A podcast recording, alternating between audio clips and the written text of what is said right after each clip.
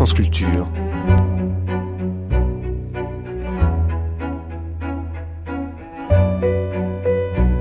France Culture la nuit, une mémoire radiophonique.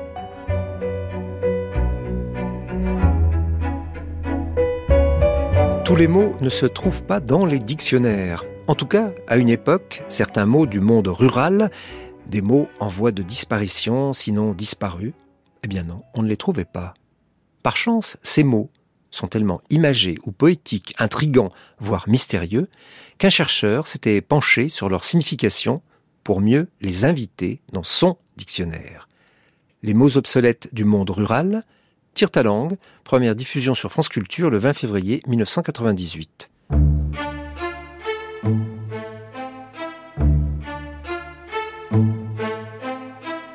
Notre séance d'aujourd'hui est envouée à la célébration de la langue dont nous partageons le souci avec tous les usagers du français dans le monde. Alors avant euh, Babel, le langage véritable de Dieu et d'Adam est le chinois. Oh, j'ai sur le bout de la langue, ça m'énerve. C'est... Euh... Tire ta langue, une émission d'Antoine Perrault, réalisée par François Connac. À Montreuil, on dit euh, ouais, il y a une courave. Tu vois, c'est c'est une courave, ouais. Mon métier de linguiste n'est ni euh, de me faire le chantre d'une langue commune, en l'occurrence l'anglo-américain, ni euh, de faire entendre euh, des accents de Cassandre, d'être une, Cassandre à cocarde. Mais que fait donc ce mec, un micro dans la main? Mais que fait-il donc? On ne peut plus l'arrêter. Mais ce n'est pas de sa faute,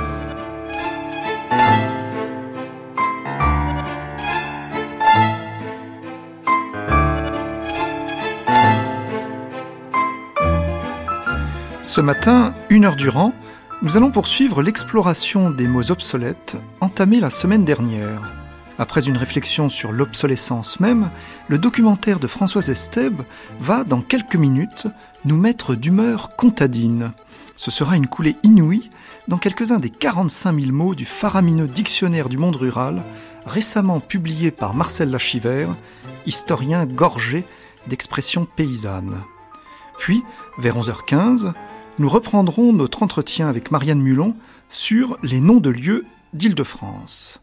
Mais tout de suite, pour nous donner le là, voici la chronique de Philippe Bartelet.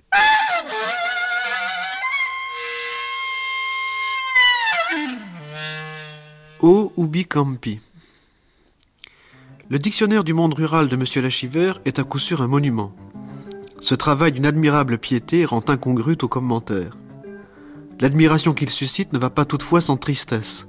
Il nous fait ressouvenir malgré nous qu'un monument est aussi un tombeau. C'est pour mieux dire un cénotaphe, un tombeau vide, rempli de mots qui n'ont plus cours dans la réalité vivante. Ce minutieux inventaire d'un monde englouti est quasi sous nos yeux, deux générations à peine auront suffi pour le transformer en souvenir, appellerait la fameuse question du dandy visiteur de musée. Pourquoi tout ceci plutôt que rien? Puisque rien, précisément, est ce qui reste sous le soleil pour solde de tout compte. Notre époque aime les musées d'un amour dévorant, c'est le seul moyen qu'elle connaisse d'apprivoiser la réalité, quand elle est morte, qu'elle devient docile aux étiquettes, qu'elle se tient tranquille, objet de vitrine et de fichiers. Un vieux paysan provençal d'avant la dernière guerre, à qui l'on faisait lire Hésiode, retrouvait chez les poètes grecs la description même de ses travaux et de ses jours, quasi inchangée depuis trente siècles. L'intérêt d'un tel dictionnaire du monde rural est tout à l'opposé. Les mots n'y sont plus la confirmation de la réalité, mais son fantôme. Le livre a d'ailleurs pour sous-titre Les mots du passé. C'est un plaisir mélancolique auquel il nous invite à travers ces pages, où l'on croise le voisinet ou chemin vicinal du Vendômois, le loi mâle de l'Ouest et son pyroton, les rabasses ou grandes pluies comtoises, que l'on est heureux de voir en ragasse chez Olivier de Serres, la pipe gale, où Brouette de Saint-Omer et le Cacolet, ce siège à dos de mulet pyrénéen qu'affectionnait Victor Hugo. On y retrouve aussi des proverbes où la vie quotidienne est prise sur le fait, cet amer comme chicotin par exemple, qui rappelle la terrible vertu initiatrice du sucre de coloquinte dont les nourrices qui voulaient sevrer un enfant s'enduisaient les mamelons. Pour autant, cette nostalgie ne doit pas nous provoquer au contresens, celui de croire que ce monde rural et les mots qui le disaient avait pour naturelle destination de finir en dictionnaire. L'époque n'empêche pas les sentiments. Nous embaumons ce que nous avons détruit. Cela s'appelle la culture et c'est, après la religion, notre dernier opium.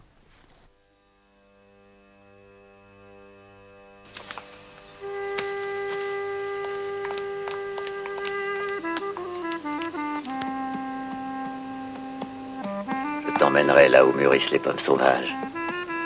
Mes ongles, je retirerai les châtaignes enfouies sous la terre. Si tu es vif, je t'apprendrai comment on attrape un lièvre au collet. Est-ce que tu aimes les noix? T'en cueilleras des pleins paniers. Quelquefois, je te rapporterai des jeunes corbeaux. Tu sais, hier, derrière l'enclos, j'ai trouvé un nid de merle avec trois œufs.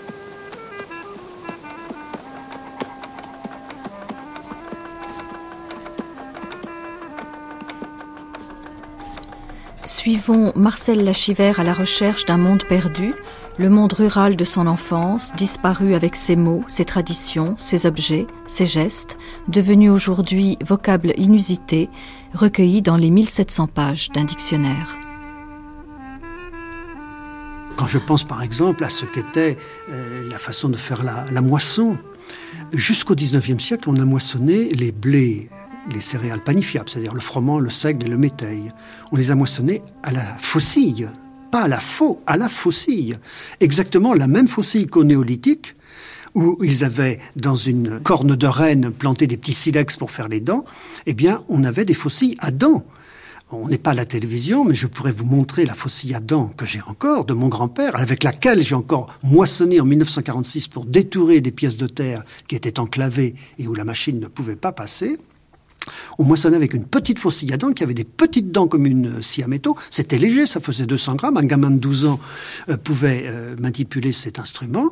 Et on sciait les blés. On prenait une poignée de, de tiges dans une main et on sciait de l'autre et on posait la poignée par terre délicatement pour que le blé ne s'égrène pas. Et quand on avait ainsi fait un certain nombre de poignées, on pouvait faire une gerbe.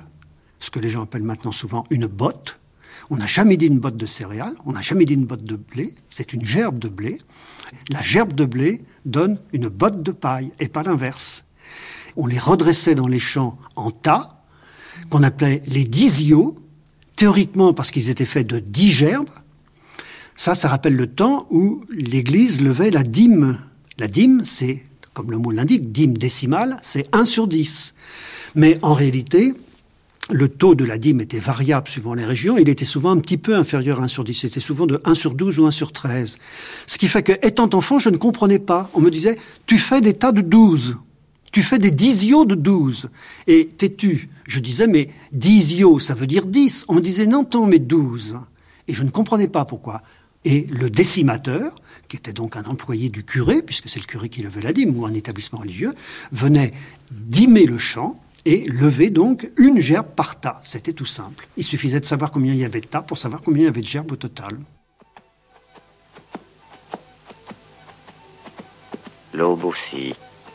Il faudra que tu t'habitues à l'entendre, avec tous ces bruits.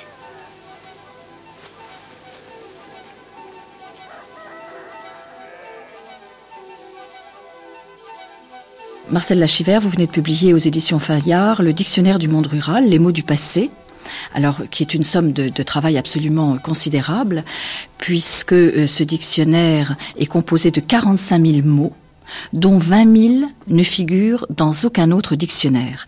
Alors c'est là l'œuvre de toute une vie. Vous avez commencé à, collecter, parce que vous êtes un collectionneur de mots, vous avez commencé à collecter les mots du monde rural à l'âge de 13 ans. Oui, c'était en 1947.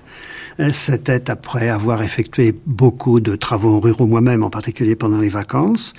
Et c'est certainement parce que j'ai eu l'intuition qu'avec l'après-guerre, où on voyait déjà apparaître les premiers tracteurs qui revenaient, parce qu'à nouveau les Américains en livraient avec le plan Marshall, j'ai eu l'impression que l'agriculture que je venais de connaître et qu'avaient connu mes ancêtres allait disparaître très très vite. Et c'est ça que j'ai voulu sauver de l'oubli. Je suis dans le fond un conservateur.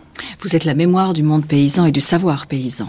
Je sais. C'est vraiment un livre qui vous tient à cœur, c'est un peu le livre de votre vie, c'est une façon de renouer avec votre passé, puisque vous êtes petit-fils de paysan. Oui, c'est une façon de renouer avec le passé, c'est une façon de, de sauver ce qui est déjà oublié, peut-être pas des plus anciens, mais ce qui est déjà oublié, c'est la façon de faire savoir comment on travaillait dans le passé, quels outils on utilisait, quels animaux on utilisait, pour quelles fonctions, de faire euh, se souvenir de certains gestes, le geste du faucheur, le geste de celui qui euh, bat son, sa faux sur l'enclumette, euh, tout cela, ça a besoin d'être sauvé, parce qu'on le voit encore sur les tableaux, mais il n'y a plus personne pour le dire. Alors il y avait des gens qui avaient commencé avant moi, euh, dans le fond, les romans champêtres du 19e siècle, que ce soit de George Sand par exemple, ou même de Balzac, euh, ont fait œuvre euh, dans ce domaine, euh, jusqu'à Maurice Genevoix par exemple à l'époque contemporaine. Maurice Genevoix nous a sauvé quantité de mots de, de la Sologne. C'est grâce à lui qu'on sait encore ce que c'est qu'un robolio et une rabouillère. Et je me rappelle très bien des histoires, par exemple, de braconniers. Maurice Genevoix. Ils braconnaient, au, ils braconnaient aux lisières même du bourg. Dans les vignes, il y avait ce qu'on appelait des échalas, c'est-à-dire ou des charniers. C'était des meules d'échalas pour soutenir les cèpes. Eh bien, c'était des refuges à lapins. Il y en avait presque dans chaque charnier, dans chaque échalas. Alors, tout cela. Moi, j'habitais à la Croix-de-Pierre. On appelait ça le quartier de la Croix-de-Pierre. Eh bien, là, c'était le quartier des meuniers et, et en partie des vignerons. De l'autre côté, il y avait un autre quartier qui s'appelait la Bonne Dame, qui avait même, voyez-vous, les vignerons de ce côté-là avaient leur chapelle et leur bannière de confrérie. Bon, ils avaient d'ailleurs, euh, c'était des gens qui se mariaient beaucoup entre eux, il y avait des mariages consanguins. Je crois qu'il y avait trois ou quatre patronymes pour 800 habitants. Ah. Et on les différenciait avec des surnoms. Eh bien, déjà cela, c'était magnifique. Les uns s'appelaient beurre sec parce que il était peut-être un petit peu, enfin, hein, le beurre était pas très gras, un autre qui louchait un peu, on l'appelait trois œils, un autre qui boitait, on l'appelait caoteux, et un autre qui avait la cuisse mince, on l'appelait gigofin, on n'en sortira pas, un autre qui fumait toujours sa petite pipe de plate, on l'appelait pipe fine, etc., etc. Un autre au profil chevalin, on l'appelait le chevaux, et puis d'autres s'appelaient, euh, ils avaient fait campagne au Mexique, eh bien, voyez, ça suivait encore. Le Mexicain. Le Mexicain, etc., on n'en sortirait pas.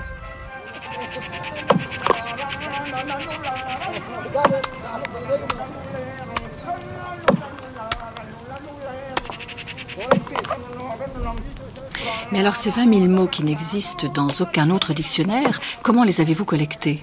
Vous les avez trouvés où ces mots? Alors ce sont les mots qui n'existent donc dans aucun des grands dictionnaires publiés depuis le XVIe siècle, pas plus dans le Grand Larousse du XIXe siècle que dans le Littré ou que dans les ouvrages du XXe siècle.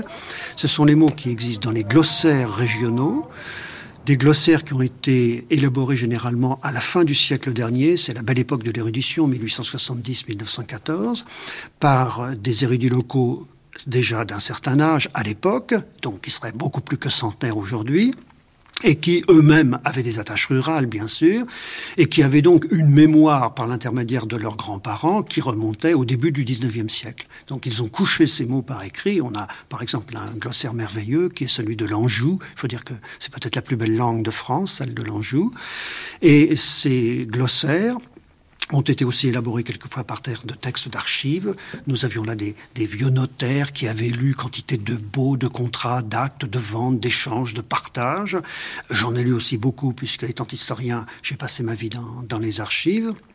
C'est-à-dire que je suis allé chercher autant que possible, soit dans l'interrogation orale quand j'ai voyagé en France, soit dans des textes manuscrits au hasard de mes travaux, tout ce qui pouvait ne pas exister dans les dictionnaires. Et j'en ai cherché le sens. Mais quel a été le, le déclic lorsque vous aviez 13 ans? Qu'est-ce qui a fait que vous avez couché sur le papier votre premier mot? Systématiquement, j'avais ouvert des petits carnets dans lesquels je notais tous les mots que je ne connaissais pas, mais tous les mots indistinctement. C'est-à-dire que j'étais amené à noter aussi bien euh, parafernal, hypothécaire, porphyrogénète, des mots qui ne m'ont guère servi par la suite. Mais j'en cherchais le sens dans mon petit Larousse, parce que nous avions tous un petit Larousse. Et puis très rapidement, Quand je suis devenu instituteur quelques années plus tard, je me suis rendu compte que chercher tous les mots que je ne connaissais pas, bah, ça revenait à recopier le dictionnaire. Donc euh, c'était un peu vain et qu'il valait mieux que je m'occupe des mots qui me tenaient le plus à cœur, ceux de la campagne, ceux du monde rural en général, c'est-à-dire des mots que j'avais connus. Par exemple, je me souviens d'avoir noté à 13 ans un mot comme métail. Je ne savais pas ce que c'était que du métail. Personne ne sait plus aujourd'hui ce que c'est que du métail. Tous les paysans de France et de Navarre, encore au siècle dernier, savaient ce qu'était du métail. C'était un mélange de blé et de seigle qu'on semait en mélange, donc. Donc on récoltait des grains mélangés et on faisait avec du pain de farine mélangée. Le seigle est noir, le froment, le blé est blanc, donc ça donnait ce qu'on appelait le pain bi-blanc, puisqu'il tenait des deux couleurs. C'était le pain de l'homme de tous les jours, si vous voulez, le pain pas du malheureux, mais le pain de l'homme de tous les jours. Et la eh gaudriole est une des formes du métail. Alors la gaudriole, c'est un métail dans lequel on a rajouté de l'orge. Alors ça, c'est un mot que aucun dictionnaire, y compris de patois locaux, ne donne. Je l'ai trouvé vraiment par hasard. Ce qui est curieux, c'est qu'on a ressuscité le métail aujourd'hui en hybridant le seigle et le froment. On ne l'appelle plus métail, il y en a inventé Oui, oui, les agronomes qui ont donc hybridé du blé avec du seigle, ou du seigle avec du blé, l'ont appelé tout bêtement triticale, c'est-à-dire qu'ils ont pris les deux racines latines, triticum c'est le froment, sécal c'est le seigle, ils ont coupé un bout, un bout de chaque mot et ils ont fait ainsi du triticale.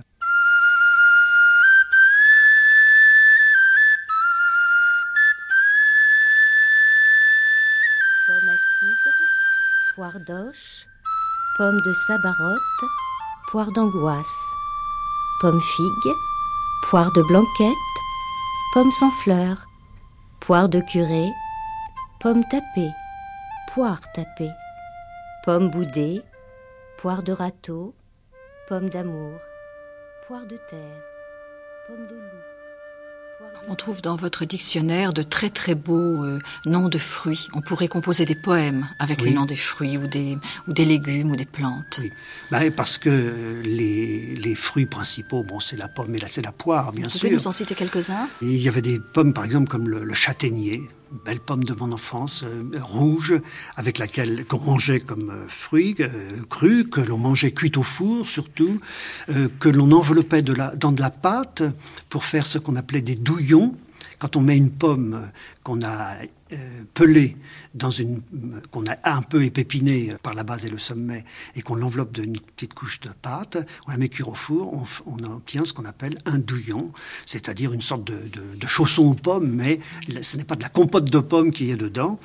Euh, il y avait une, une poire, par exemple, qui s'appelait la poire de Carésie, la poire de Carésie, c'est une poire euh, qui est un, vrai étranglard, comme on disait encore, c'est-à-dire une poire qu'il est impossible de manger, tant elle euh, prend à la gorge, tellement elle a de tanins, et elle n'était bonne qu'à faire du cidre et surtout de l'eau de vie quand on, quand on distillait.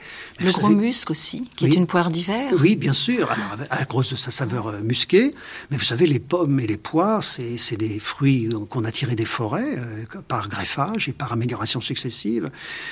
pensez qu'un jardinier comme Lincantini, qui était le jardinier Louis XIV, le créateur du potager du roi qui existe toujours à, Versailles, cite déjà dans son dictionnaire euh, d'arboriculture plus de 500 variétés de poires en 1690, c'est-à-dire il y a trois siècles.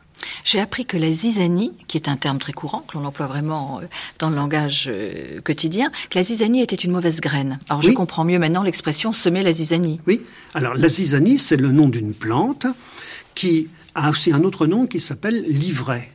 Alors, à cause du Nouveau Testament, où on a appris à séparer le bon grain de l'ivraie, on a surtout retenu, le nom d'ivraie, mais en réalité, l'ivraie, c'est la graine de la zizanie. Les deux plantes sont interchangeables, mais on emploie surtout l'ivraie pour désigner la graine, ce qui fait que celui qui a semé la zizanie est ensuite obligé de séparer le bon grain de l'ivraie.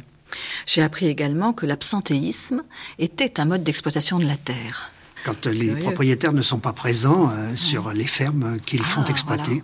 L'abri fou, c'est joli comme, comme nom. Il y a des termes qui sont très poétiques, qui étaient le voile tenu au-dessus de la tête des mariés, pendant la, bénédiction nuptiale, l'abri fou. Oui. Et puis il y avait des termes poétiques comme euh, le devantier. Quand une femme disait je vais mettre mon devantier, c'était le tablier, c'est ce qu'on se met devant soi pour protéger ses habits. On appelait ça un devantier ou un devanteau. On appelait ça aussi un giron. Et on a gardé l'expression avoir quelqu'un, protéger quelqu'un dans son giron. Et le giron, c'était, quand on était assis, la portion du corps comprise entre la taille et le genou. Abourion, apoplexie de la vigne, guinguet, gourmet, grince-dents, Othello, rikiki, tatouille, vadrouille, vide bouteille, pisse debout, pisse vin, piquette, pissotte, pitarnier, vinade, vinatier, vinasse. Voilà la grange où l'on fait le vin, où l'on amène la vendange. Et alors, c'est tout ce que je peux vous dire. Alors, voilà dans les javelles, ce qu'on appelle les javelles, ce sont les fagots de sarment. Voilà une javelle de curage. Avant de tailler, on enlève tous les faux bois. Voyez-vous, vous enlevez tous les faux bois. Et puis, si on peut le faire, si on a le temps, voyez-vous, tous les faux bois. Et alors, quand le, les faux bois sont enlevés, après, on taille, on taille la vigne.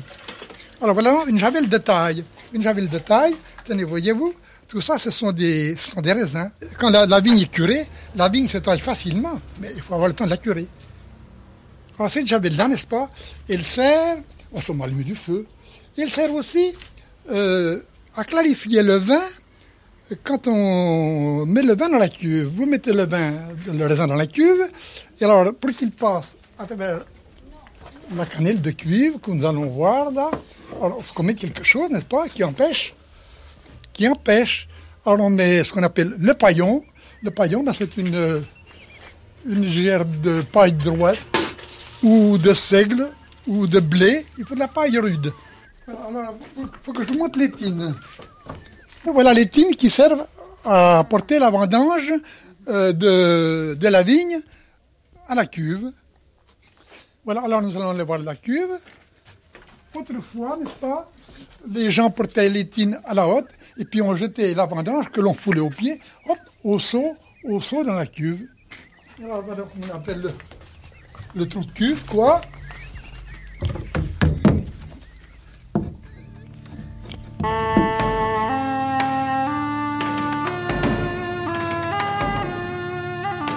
20 de cabaret, vin bourgeois, vin en cercle, vin de copeaux, vin de goutte, vin de mergoutte, vin de lettrier, vin bourru, vin de pied, fleur de cuve, vin de presse, vin de cerneau, vin de teinte, vin teinturier, vin de liqueur, vin de passe, vin de dépense, vin de peau, vin de force, vin de chaudière. Il y a beaucoup de noms, évidemment, de mots pour les vins. Alors, par exemple, le guinguet, voilà, je, sais maintenant d'où vient guinguette. Le guinguet, c'était un petit vin vert. Oui. Alors, ce, ce, terme, on le voit apparaître au XVIe siècle. On n'en connaît pas bien l'origine. On le trouve sous la forme guinguet ou ginguet. Et euh, l'origine qu'on donne le plus souvent, dès le XVIe siècle, c'est parce que il, est tellement mauvais qu'il fait danser, il, rend malade, il fait danser, il fait giguer. Voilà l'origine, comme les, les, chèvres giguent. Les chèvres qui gambadent, on disait qu'elles giguaient. Et ça a donné, ça ce qui est certain, ça a donné son nom donc aux guinguettes, les établissements qui étaient situés hors des barrières fiscales de Paris. Et ces guinguettes vendaient ce vin un peu vert de la région parisienne, ce ginguet ou guinguet. Alors moi, je connaissais euh, Piquette, euh, Picrate, mais je ne connaissais pas Tatouille. La Tatouille, c'est le mauvais vin. C'est du mauvais vin. Alors le mauvais vin, donc c'est la Piquette, puisque ce n'est pas fameux. Euh, on a gardé le terme. On l'appelait aussi la buvande. On l'appelait quelquefois à Lyon, on dit de la buvande. On l'appelait quelquefois l'arrière-vin, c'est-à-dire le vin que l'on fait après le vin, c'est-à-dire en repassant les mares dans de l'eau et en les pressant à nouveau, il sort encore un, un liquide plus ou moins rosâtre. C'est ça. Et puis, ce, ce mauvais vin, quelquefois, on l'appelait au XIXe siècle, on l'appelait du 19, parce que disaient les gens, il est moins que 20. Oui, donc il y a beaucoup de jeux de mots. Beaucoup. On, a, on adore les, jeux de mots. Euh, le, cordonnier, ou le savetier plutôt, qui réparait des chaussures, parce qu'à l'époque, le cordonnier fabrique les chaussures, ce qu'on appellerait un bottier aujourd'hui. Le, le savetier les réparait. C'est la fable Savetier le financier de, La Fontaine. Alors le Savetier, quand il carlait des chaussures, car ressemeler, ça se disait carler des chaussures, disait « je vous ai fait un 18 pour dire que vos souliers sont deux fois neuf ». avec l'astuce évidemment à la clé. Mais c'était l'époque où euh, sans arrêt on essayait de jouer sur les mots. Par exemple, on faisait des pèlerinages pour obtenir la guérison de certaines maladies. Des pèlerinages qui s'appelaient des voyages. Des, des, voyages, oui. On disait, il a fait un voyage à Saint-Michel, par exemple. Et euh, il y avait, par exemple, des gens qui étaient euh, atteints de la teigne, qui est une maladie grave, allaient dans une chapelle près d'Orléans, à la chapelle Saint-Aignan, puisque Aignan, accolé à Saint, ça fait Saint-Aignan. Et le Saint-Aignan, il est fait pour les teigneux. De même que les gens qui étaient frappés de ce qu'on appelle les écrouelles, euh, la, ce qui est l'adénite tuberculeuse, et que le roi de France était censé guérir au moment du sacre à Reims, et puis l'opération était renouvelée tous les ans par les rois de France depuis le Moyen Âge. Eh bien, euh, c'était une maladie qui était guérie par Saint Marcoux. Saint Marcoux, qui est un saint de Normandie, et comme il s'appelait Marcoux, il était réputé pour guérir les marques au cou les écrouelles étant des grosseurs évidemment qu'on avait au cou, puisque ce sont les ganglions euh, qui, gonflent. Et alors ce Saint Marcou qui guérissait les marques au cou partageait son pouvoir avec euh, certains enfants qu'on appelait aussi donc des Marcous, en en faisant un nom euh, commun. Et qu'est-ce que c'était qu'un Marcou? C'était le septième garçon d'une famille de sept garçons sans qu'il y ait eu de fille entre-temps on attribue un pouvoir surnaturel à cet enfant. Et je vous fais remarquer qu'il y a un enfant dans la littérature du XVIIe siècle qui a ce pouvoir, c'est le petit Pousset. Bah, j'ai appris que Lustucru, puisque l'on on parle des contes pour enfants et on, on, connaît la chanson La mère Michel qui a perdu son chat et le père Lustucru qui, qui va le retrouver. J'ai appris que Lustucru c'était un pauvre diable, un Oui. pauvre être, un Oui. personnage ridicule dans les campagnes. Et on en a fait justement le nom d'une révolte à l'époque de Louis XIV, au début, dans les années 1660, une révolte du Boulonnais, qu'on a appelée la révolte des Lustucrus, comme on aurait dit la, la révolte des croquants, pour, puisque le mot croquant était le mot qu'on appliquait avec mépris aux paysans.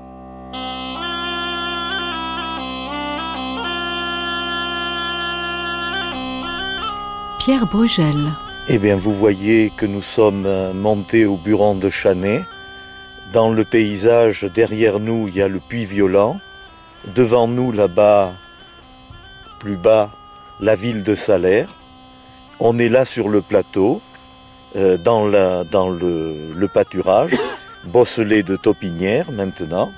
En avant euh, du bâtiment, il y a les loges à cochons. Euh, il y en a trois, avec euh, le, petit, le petit parc devant euh, où on peut les enfermer. Et ces cochons euh, buvaient le, le petit lait de la fabrication du, du, du Cantal.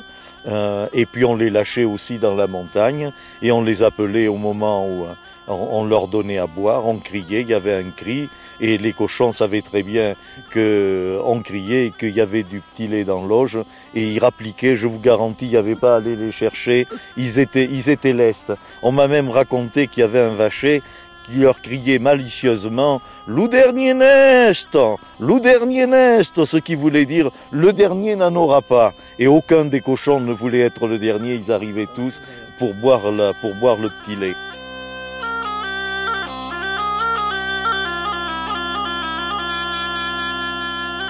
J'ai appris que le Monseigneur dans le Midi était le chef des moissonneurs. Oui, c'est le chef des moissonneurs. Ça peut être aussi un port, car euh, le port était habillé, appelé Monseigneur. On l'appelait quelquefois noble. Et tout ça parce que, encore un jeu de mots, il était habillé de soie, puisque les poils du porc, c'est ce qu'on appelle de la soie, puisqu'on en fait des brosses en soie. Et le porc, donc, a ce droit ce nom. Mais je vous ferai remarquer au passage que ce terme de porc est un français très moderne. Dans le temps, on ne disait pas un porc, on disait un lard. On disait j'ai trois lards dans euh, mon écurie. Ça veut dire trois cochons. Et on disait qu'on allait tuer le lard. En Normandie, encore actuellement, vous allez chez le charcutier et vous achetez un rôti de lard. Le lard, c'est la viande de porc. Pour désigner ce que nous appelons, nous, le lard, il y avait le bacon. Les Anglais nous l'ont pris, ils l'ont mis avec des œufs même, ils en ont fait leur petit déjeuner, mais chez nous, c'était le bacon. Et euh, quand euh, on faisait fondre la graisse du lard, c'est-à-dire la graisse du porc, la graisse qui est sous le ventre, on fabriquait ce qu'on appelait du sein, S-A-I-N, ce que nous appelons nous du sein doux, on en trouve encore dans, dans le commerce. Et c'était la Grèce qui servait dans la plupart, dans la majeure partie de la France, sauf dans les pays à huile d'olive, évidemment, c'était la Grèce qui servait à faire frire. Mais voilà des mots qui sont toujours au besoin employés. Je répète, en Normandie, on dit toujours un rôti de lard, une côte de lard. Alors là, encore quelque chose de, de savoureux. Euh, toutes les viandes, jadis, étaient consommées à partir d'animaux déjà âgés, parce qu'on les nourrissait moins qu'aujourd'hui. Euh, souvent, ils en étaient réduits à trouver leur pâture dans les friches, dans les landes, sur le bord des chemins. Ce qui fait qu'on n'avait pas, puisqu'en plus on voulait des animaux assez gros, euh, pour les porcs, il fallait qu'ils aient beaucoup de bacon, beaucoup de lard, donc. Donc on les tuait souvent quand ils avaient passé une année. Et le porc qui avait passé une année s'appelait un porc suranné, puisqu'il avait passé, il était au-delà d'un an, c'était le porc de l'année dernière, et le mouton, euh, qui était aussi âgé de plus d'un an, était dit un antenois, maintenant on dit un antenais, parce que c'est comme le rouet et le roi, si vous voulez, mais euh, il était aussi de anteanum, c'est-à-dire de l'année précédente, de l'année antécédente, et voilà comment on les appelait. Et le porc, qui était un animal qu'on n'avait pas en batterie comme aujourd'hui enfermé dans une cage, le porc qui courait dans la, dans la cour s'appelait un porc couratier. C'était joli. C'était l'époque où les brebis euh, s'appelaient euh, encore des, des brobales ou des ouailles. Le prêtre lui dit toujours qu'il euh, va s'occuper de ses ouailles, mais l'ouaille, c'est la brebis. Le petit agneau était l'agnelin, évidemment. Et tous ces mots avaient des, féminins. Il y avait l'agnel et l'agnelin, de même que chez les bovins, il y avait la velle et le veau, il y avait la génisse et le génisson. nous conservons, nous, le veau. On achète de la viande de veau. C'est le nom de la viande et c'est le nom de la bête. Nous euh, parlons de génisse encore quand un paysan dit qu'il va faire saillir sa génisse. À ce moment-là, elle deviendra une vache, bien sûr. Mais nous avons perdu le masculin et le féminin de ces deux mots. Nous ne disons plus une velle pour dire un petit veau femelle ce qui est quand même curieux parce qu'il y a autant de veaux femelles que de veaux mâles. Donc on disait une velle. Et ce sont des termes qui sont très imagés, qui ont un très grand pouvoir d'évocation. Bien sûr, toujours les mots euh, sont, sont, très évocateurs. Et ils font toujours euh, appel, euh, par exemple, les, les bœufs qu'on avait dans les, dans les étables, parce que dans le temps il n'y avait pas d'écurie, il n'y avait que des étables. Le Moyen Âge ne connaissait pas le mot écurie. Étable, ça désignait à la fois le local qui renfermait les vaches, les veaux, les, bœufs et les chevaux. La preuve, c'est que le grand serviteur du roi de France qui avait soin de ses chevaux s'appelait le comte de l'étable, le connétable. Le connétable, il est le comte de l'étable, il n'est pas le comte de l'écurie. Ce n'est qu'à partir du XVIe siècle qu'on voit se euh, profiler vraiment le mot écurie pour désigner l'endroit où on les chevaux.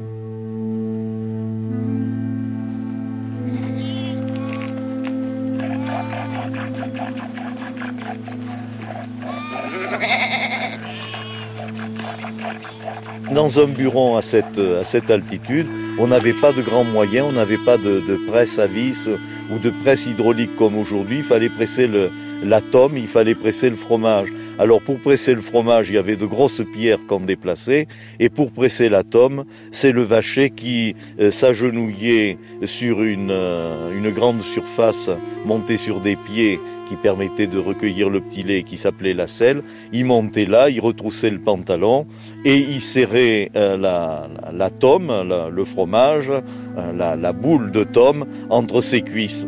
Et alors euh, les voyageurs de l'époque commençaient à dire Vous vous rendez compte quelle fabrication? Et naïvement le vacher répondait comme il répondait à l'époque Mais comment voulez-vous que mes genoux soient sales? Ils sont lavés deux fois par jour dans le petit lait n'est-ce pas? Et voilà, il a fallu passer à, à une première presse qui s'appelait la Catchaire. Il y a eu des, ingénieurs agronomes qui ont proposé différentes euh, presses, euh, des presses en bois relativement simples à faire, euh, pas très lourdes, qu'on pouvait monter jusqu'au bureau. Et ça a été la, fin du pressage, du genouillage, comme on disait là-bas vers Aurillac, ou comme disaient les guides pour les touristes, du genouillage.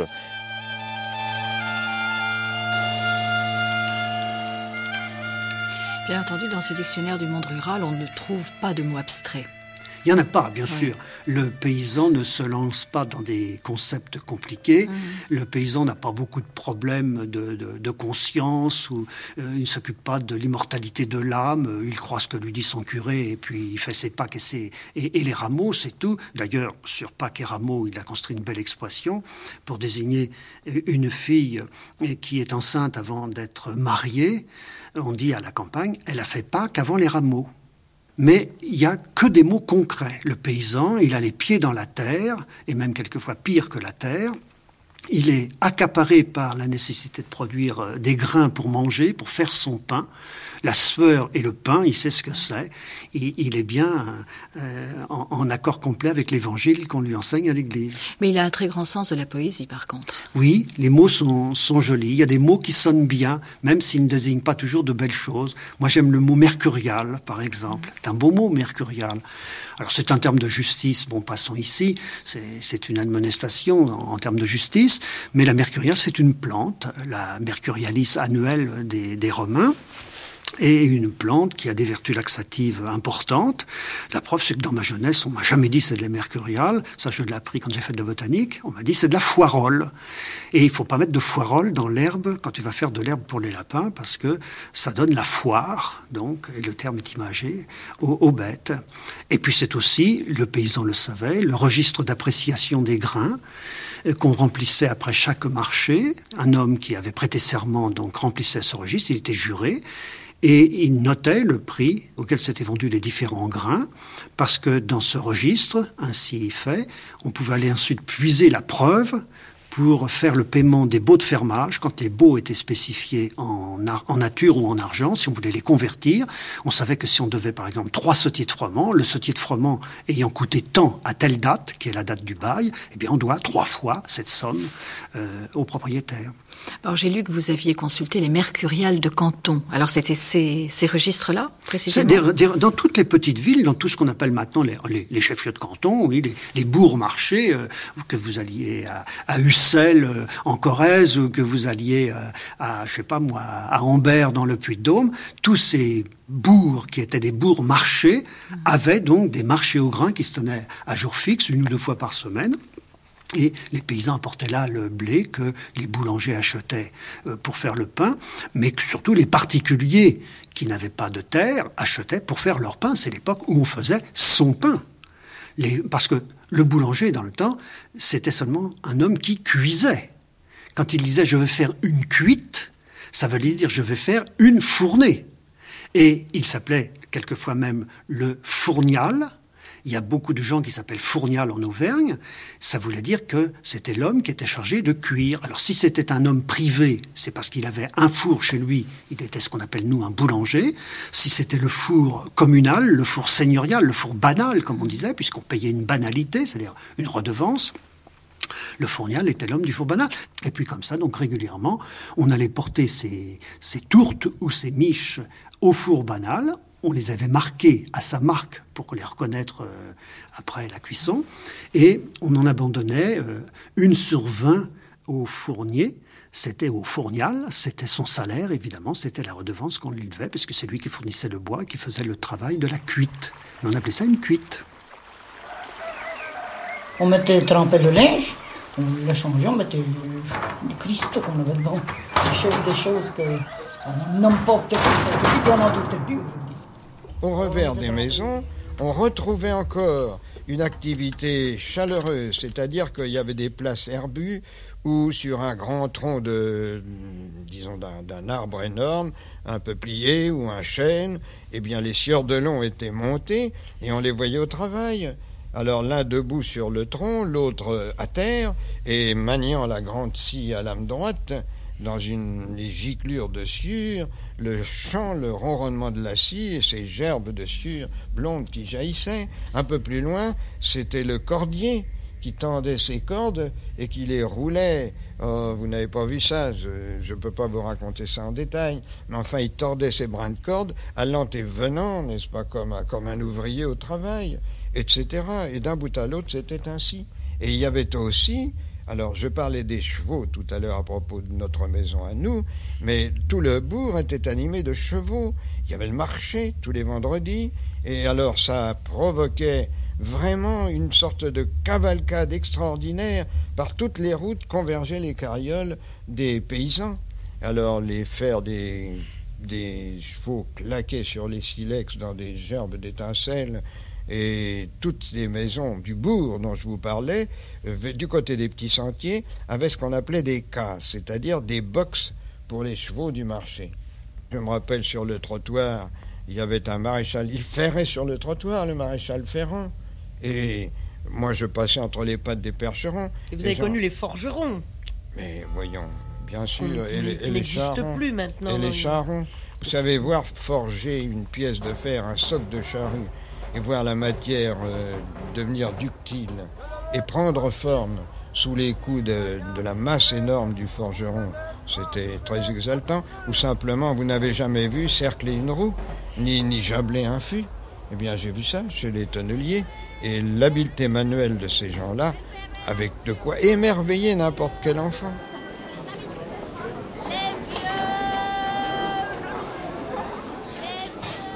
On apprend par votre dictionnaire également l'origine de certains noms de famille. Oui, alors ça est évident que la profession a servi à désigner les individus à partir du moment, ça commence au XIe siècle, où les prénoms n'ont plus suffi. Dans le temps, on n'avait qu'un prénom. D'ailleurs, je fais remarquer qu'en anglais, le nom de famille euh, s'appelle euh, un prénom, je veux dire. Donc, on s'appelait Jean ou Jacques ou Michel. Et puis très rapidement, il y avait tellement de Jean, de Jacques ou de Michel dans la paroisse qu'on leur a donné des surnoms. Alors il y avait celui qui était grand, celui qui était petit, celui qui était beau, celui qui était laid, celui qui était jeune, celui qui était vieux. C'est comme ça qu'on a des, des, des, le grand, des le petit, etc. Et puis les métiers, évidemment, servaient à désigner. Dans chaque village, il y avait un fèvre. C'est le faber latin. Le fèvre, c'est le forgeron, c'est celui qui manie le fer et le feu. C'est un homme euh, qui a un grand prestige. Et ce Fèvre, il a donné donc des gens qui s'appellent Fèvre, mais surtout le Fèvre, dont on a fait quelquefois le Fébure en, déformant le, le V, parce que temps c'était le Fèvre avec un BV évidemment. Donc, on a tous les gens qui s'appellent comme cela. On avait euh, les gens qui étaient donc les charpentiers. Alors, il y a des gens qui s'appellent charpentiers. Il y a celui qui était le tailleur d'habits. Dans le Midi, on disait le Sartre. Alors, on s'appelle Sartre, comme Jean-Paul Sartre. Il y a celui qui ramassait les essaims d'abeilles sauvages dans les forêts. C'était un employé seigneurial, puisque ces essaims appartenaient au seigneur, comme toute la forêt, et il s'appelait le bigre. Alors il y a des gens qui s'appellent le bigre. Il y a, euh, je parlais tout à l'heure du fournial, qui était chargé de cuire le pain, il s'appelait euh, fournial, donc on lui a donné son nom. Il y a des boulangers de la même façon. Mais je vous ferai remarquer qu'à la campagne, personne ne s'appelle paysan. Tout le monde l'est. Personne ne peut s'appeler paysan. Par contre, il s'appelle d'un nom caractéristique d'une variété de paysans. Quand on n'en a que un ou deux exemplaires dans la paroisse, on peut leur donner. C'est comme ça que vous avez des gens qui peuvent s'appeler Bordier, par exemple, ou qui s'appellent Sausson ou Soisson. Nous, avions, nous avons un ministre qui s'est appelé Soisson. Ben, ça ne vient pas de la ville. Le Sausson, c'est celui qui n'avait qu'un cheval. Et comme pour labourer, il faut deux chevaux, il était obligé de s'associer le latin socinus, avec un autre euh, paysan de la même condition que lui. À eux deux, ils faisaient un attelage, donc on labourait tantôt chez l'un, tantôt chez l'autre, bien sûr. C'était un échange de services. Mais le sauçon, c'est celui qui est donc obligé, obligé de s'associer. Et il y a des gens qui s'appellent Sausson ou Soisson, car il y a des régions où on disait Soisson. Et quelle est l'origine de votre nom, Marcel Lachivert? En breton, ça veut dire le finisseur. L'acheveur, si vous voulez. Alors vous qui avez commencé à collecter votre premier mot à l'âge de 13 ans et qui en avez collecté 40 000, on peut dire que vous avez fait honneur à votre nom. Ben, j'ai essayé, j'ai essayé de terminer. Ce n'est jamais fini, mais enfin, il y a bien un jour où il faut publier, ce qui ne veut pas dire qu'une édition ultérieure ne pourrait pas accepter d'autres termes encore. enfin, l'essentiel est fait quand même.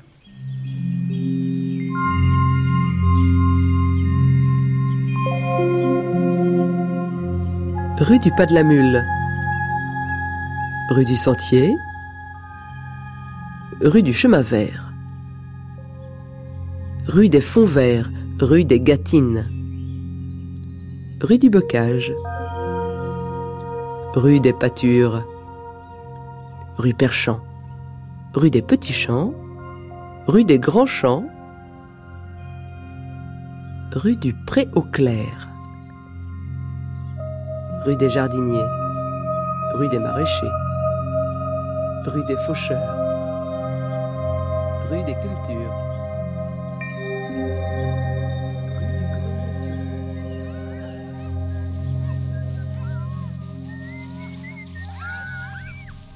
Les mots obsolètes par Françoise Estèbe, avec Marcel Lachivert, Pierre Brugel et la voix de Maurice Genevois. Le dictionnaire du monde rural de Marcel Lachivert est édité chez Fayard. Texte lu par Annick Anselme et Blandine Molinier. Document INA, après-midi de France Culture et les Feux de la Rampe. Extrait du film Padre Padrone de Paolo et Vittorio Taviani. Enregistrement Guy Senot. Mixage Pierre Laya, Jean-Marc Potery. Réalisation François Connac.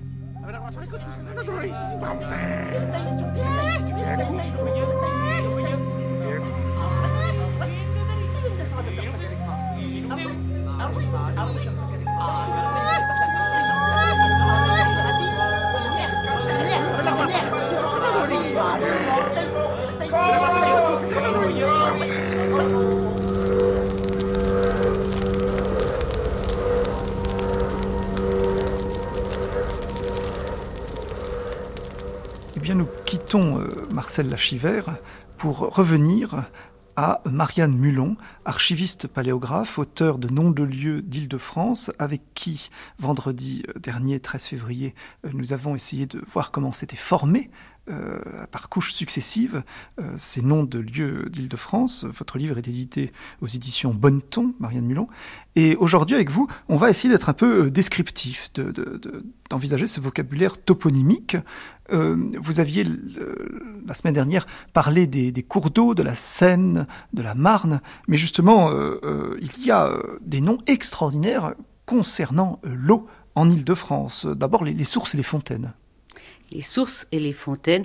Il faut dire que l'eau, je l'ai déjà dit, euh, a une, importance primordiale dans la vie euh, humaine.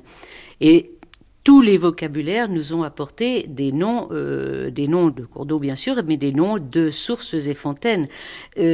quand on voit un nom comme saillie, saillie ça fait partie de ces innombrables noms en Y, en Île-de-France, en Y, qui sont issus d'une formation avec le radical acus, acos, qui est d'origine celtique et qui, est, qui exprimait une notion d'appartenance. Vous voyez, euh, on, exactement comme actuellement on, le suffixe hier peut s'accoler à un nom, commun ou à un nom propre. On peut dire euh, la cressonnière, c'est l'endroit où il y a du cresson, ou la durandière, c'est là où habite euh, Durand. Eh bien, le radical acos avait la même fonction.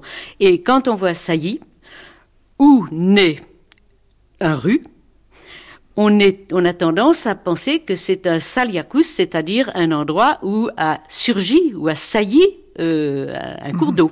Alors ça, c'est très discuté là aussi. Vous savez, on est plein de discussions et d'incertitudes en toponymie parce que tous ces noms à cos dont j'ai parlé ou acus, euh, souvent, et c'est commode, on y voit un nom de personne.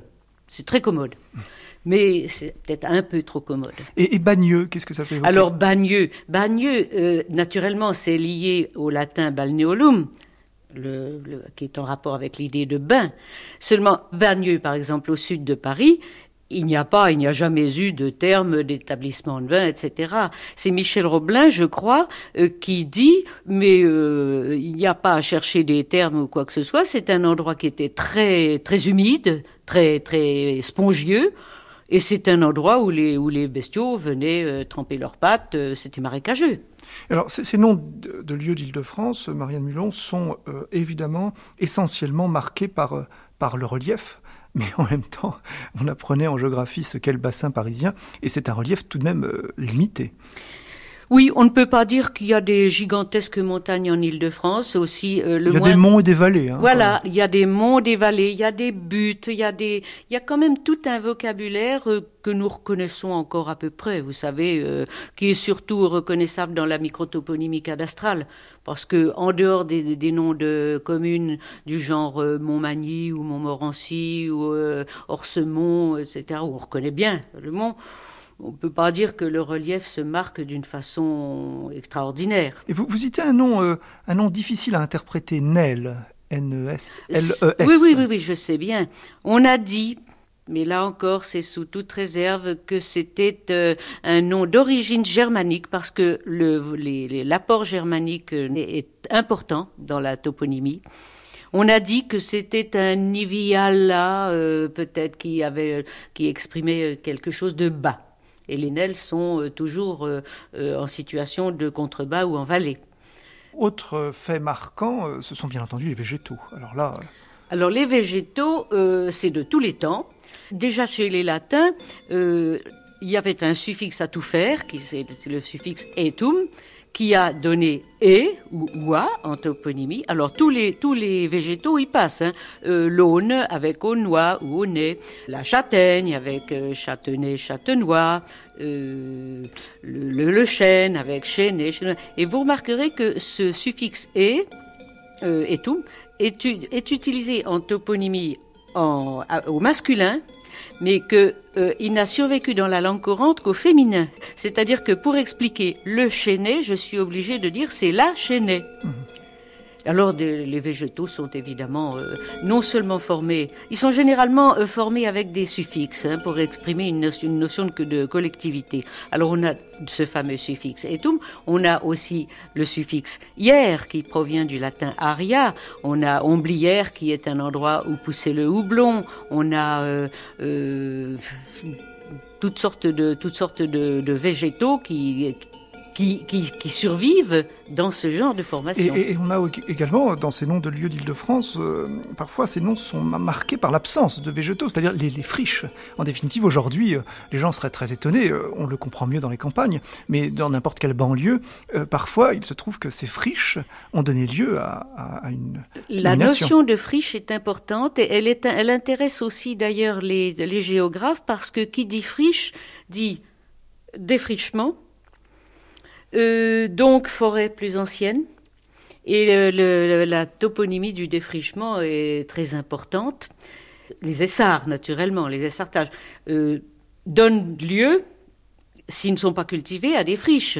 Alors on a des brosses, par exemple, des broussailles. Au parc de Saint-Cloud, il y a un endroit qui s'appelle la Brosse, qui est actuellement en plein parc de Saint-Cloud, mais ça a été euh, un lieu plein de broussailles.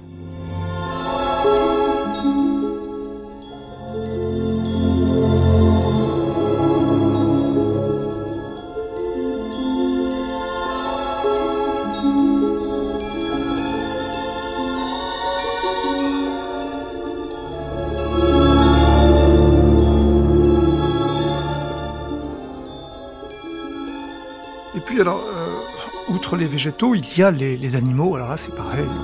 Alors, les animaux, euh, il y a tout un folklore des animaux, bien sûr. Il y a tous les noms qui commencent par chante, parce que les animaux chantent. Alors ça, c'est aussi euh, un sujet de discorde entre les toponymistes, parce que, bon, quand vous voyez Chanteloup, bon, euh, on peut penser que c'est bien l'endroit où les chasseurs savent que le loup euh, chante. vous voyez Chantepie, bon, c'est un endroit où les oiseaux chantent, mais vous avez des chantes coucou, des chantes alouettes, vous en avez beaucoup tellement qu'on finit par se dire mais est-ce que vraiment tout ça ce sont des animaux qui chantent? Et alors selon certains toponymistes, ce chante en réalité n'est pas le verbe chanter, mais est un, très ancien mot d'origine probablement pré-celtique, qui est Kant, qui exprime une idée de pierre, parce que vous avez des chantes quelque chose, ou des cantes dans le midi quelque chose, où on ne voit vraiment pas euh, que l'animal ait pu venir chanter. Alors vous avez aussi des, bêtes euh, qui pissent, vous avez des pisselous, etc. Et je me, je, me suis amusé à poser dans mon petit livre la question les coqs pissent-ils? Parce que vous avez une localité qui s'appelle Piscope, et qui a été euh, du XIIe au XIVe siècle, je crois, noté Piscoque. Et alors, à part les coqs, euh, bon, on entend parler des, des renards quand on regarde ces, ces noms de lieux, Goupil, etc. Alors, euh, il y, y, y, a un animal dont on trouve la trace. Parlez-nous un peu de. C'est un nom qui avait donné euh, lieu à une rue à Paris, dans le 5e arrondissement, où habitait l'ancien président de la République. Parlez-nous de, de, la Bièvre. Ah, la Bièvre. Oui, alors la Bièvre, c'est euh, en rapport avec le castor. Voilà. Alors, bien un, entendu. Un nom peut-être celtique, hein, genre bébé. Ah oui, bébéra, bébra, c'est un mot celtique. Mmh. C'est un mot celtique. Euh, et naturellement, on trouve euh, comme, nom de cours d'eau euh, un nom en rapport avec le castor, puisque le castor était une bête qui vivait dans l'eau. Je dis bien qu'il vivait parce que je crois qu'il euh, ne doit plus y avoir beaucoup de castors en Ile-de-France. Mais il reste beaucoup de, de, de, rivières à castor, comme la Bièvre, comme le Beuvron, comme il y en a dans toute, dans toute la France. Des, la, la Biberonne et la Beuvronne en Seine-et-Marne, tout ça, ce sont des rivières à castor. Mmh. Et puis alors, les localités qui étaient situées sur ces bièvres, sur ces cours d'eau, peuvent s'appeler Bièvre. Et donc, Marianne Mulot, on pourrait terminer euh, cette euh, évocation des noms de lieux en, en Ile-de-France euh, bien par, par, les lieux marqués par l'activité humaine. Euh, ça va du moulin euh, à, à, je ne sais pas, la forteresse, par exemple, à la Ferté, la Ferté-sous-Joie. Ah oui, ah oui les, les gens, d'abord, les gens se sont mis chez eux et dans les périodes d'insécurité qui ont été plus fréquentes que les périodes de, de calme et de paix, ils se sont barricadés. D'où, comme vous venez de le dire, les Fertés, qui sont des firmitates, des, des endroits solidifiés des, des, tas, des Ferté avec le nom, le nom du possesseur qui suit, la Ferté allait, la Ferté, etc., etc. Vous avez des plessis. Alors le plessis, c'était un mot formé avec euh, le latin ou le latin plectare, c'est-à-dire entrelacer euh, des, des, des branchages. Alors on fabriquait des haies avec des branchages entrelacés, des branchages qui devaient être piquants. Hein. Ça ne devait pas être forcément facile à, à, à franchir. Alors des plessis, c'est pareil, vous en avez euh, le, le plessis pâté, le plessis ceci, cela. Alors vous retrouvez, vous pourriez faire finalement une espèce de d'annuaire avec euh, avec tous les noms des, des seigneurs propriétaires euh, en prenant tous les plessis, tous les tous les toutes les fertés et quelques autres. Le château, euh, la roche, euh, la roche Guyon, c'est la roche de Monsieur Guyon, etc. Mais alors pour pour terminer ce, cette sorte de jeu de saute-mouton à travers les appellations des, des, de, de l'Île-de-France avec vous, Marianne Mulon, on pourrait parler parler euh, des lieux marqués par euh, la dernière demeure, le cimetière. Ah oui, ben, le fait est que les nécropoles, il y en a eu euh, dans tous les temps, euh, dans tous les lieux, et généralement, le, cimetière était euh, autour de l'église dans le temps jadis. Et le cimetière a pu s'appeler euh, le martroit, c'est-à-dire l'endroit où étaient les martyrs. On mettait les martyrs, on les enterrait dans un, endroit défini. Puis autour de ces martyrs, bah, on, mettait les, on mettait les morts, ils étaient bien tous ensemble. Donc le martyr est, est devenu le martroit. Le martroit est devenu le nom du cimetière, une désignation du cimetière. Euh, comme on enterrait les gens autour des églises, eh bien, vous avez dans toutes les villes, dans beaucoup de villes, une place du Martrois, euh, où il n'y a plus de cimetière depuis longtemps, mais qui est souvent euh, près de l'église. Du temps que le cimetière était au centre de la ville, comme euh, la mort était au centre de la vie, pour reprendre une expression d'un historien des temps modernes. En tout cas, merci beaucoup, Marianne Mulon. Euh, je rappelle le titre de votre ouvrage, Nom de lieu d'Île-de-France, aux éditions Bonneton.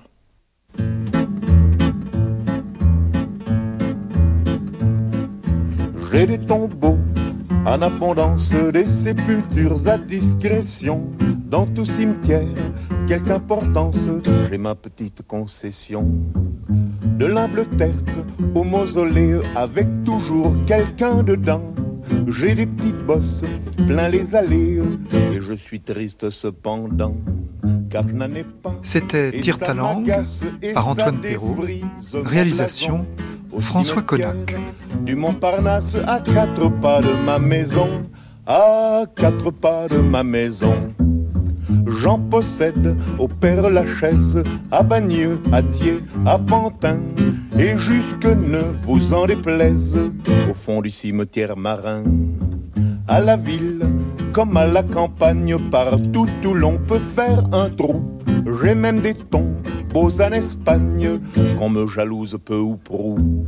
Mais je n'en ai pas la moindre trace, le plus humble petit soupçon. Au cimetière du Montparnasse, à quatre pas de ma maison, à quatre pas de ma maison. Le jour des morts, je cours, je vole, je vais infatigablement de nécropole en nécropole, de pierre tombale en monument. On m'entrevoit sous une couronne d'immortels à. Un peu plus tard, c'est à Charonne qu'on m'aperçoit sous un cyprès. Mais seul un fourbe aura l'audace de dire je l'ai vu à l'horizon du cimetière du Montparnasse à quatre pas de sa maison, à quatre pas de sa maison. Devant le château de ma grand-tante, la marquise de Carabas, ma sainte famille languit d'attente, mourra-t-elle, mourra-t-elle pas? L'un veut son or, l'autre ses meubles, qui ses bijoux, qui ses bibelots, qui ses forêts, qui ses immeubles, qui ses tapis, qui ses tableaux? Le documentaire Les mots obsolètes du monde rural était signé Françoise Esteb. Le dictionnaire du monde rural de Marcel Lachivé est publié chez Fayard. C'était Tire ta langue, une émission d'Antoine Perrault, réalisée par François Connac, diffusée pour la première fois sur France Culture le 20 février 1998. Vous pourrez la réécouter en ligne ou la télécharger durant un an sur le site franceculture.fr, rubrique Les Nuits de France Culture.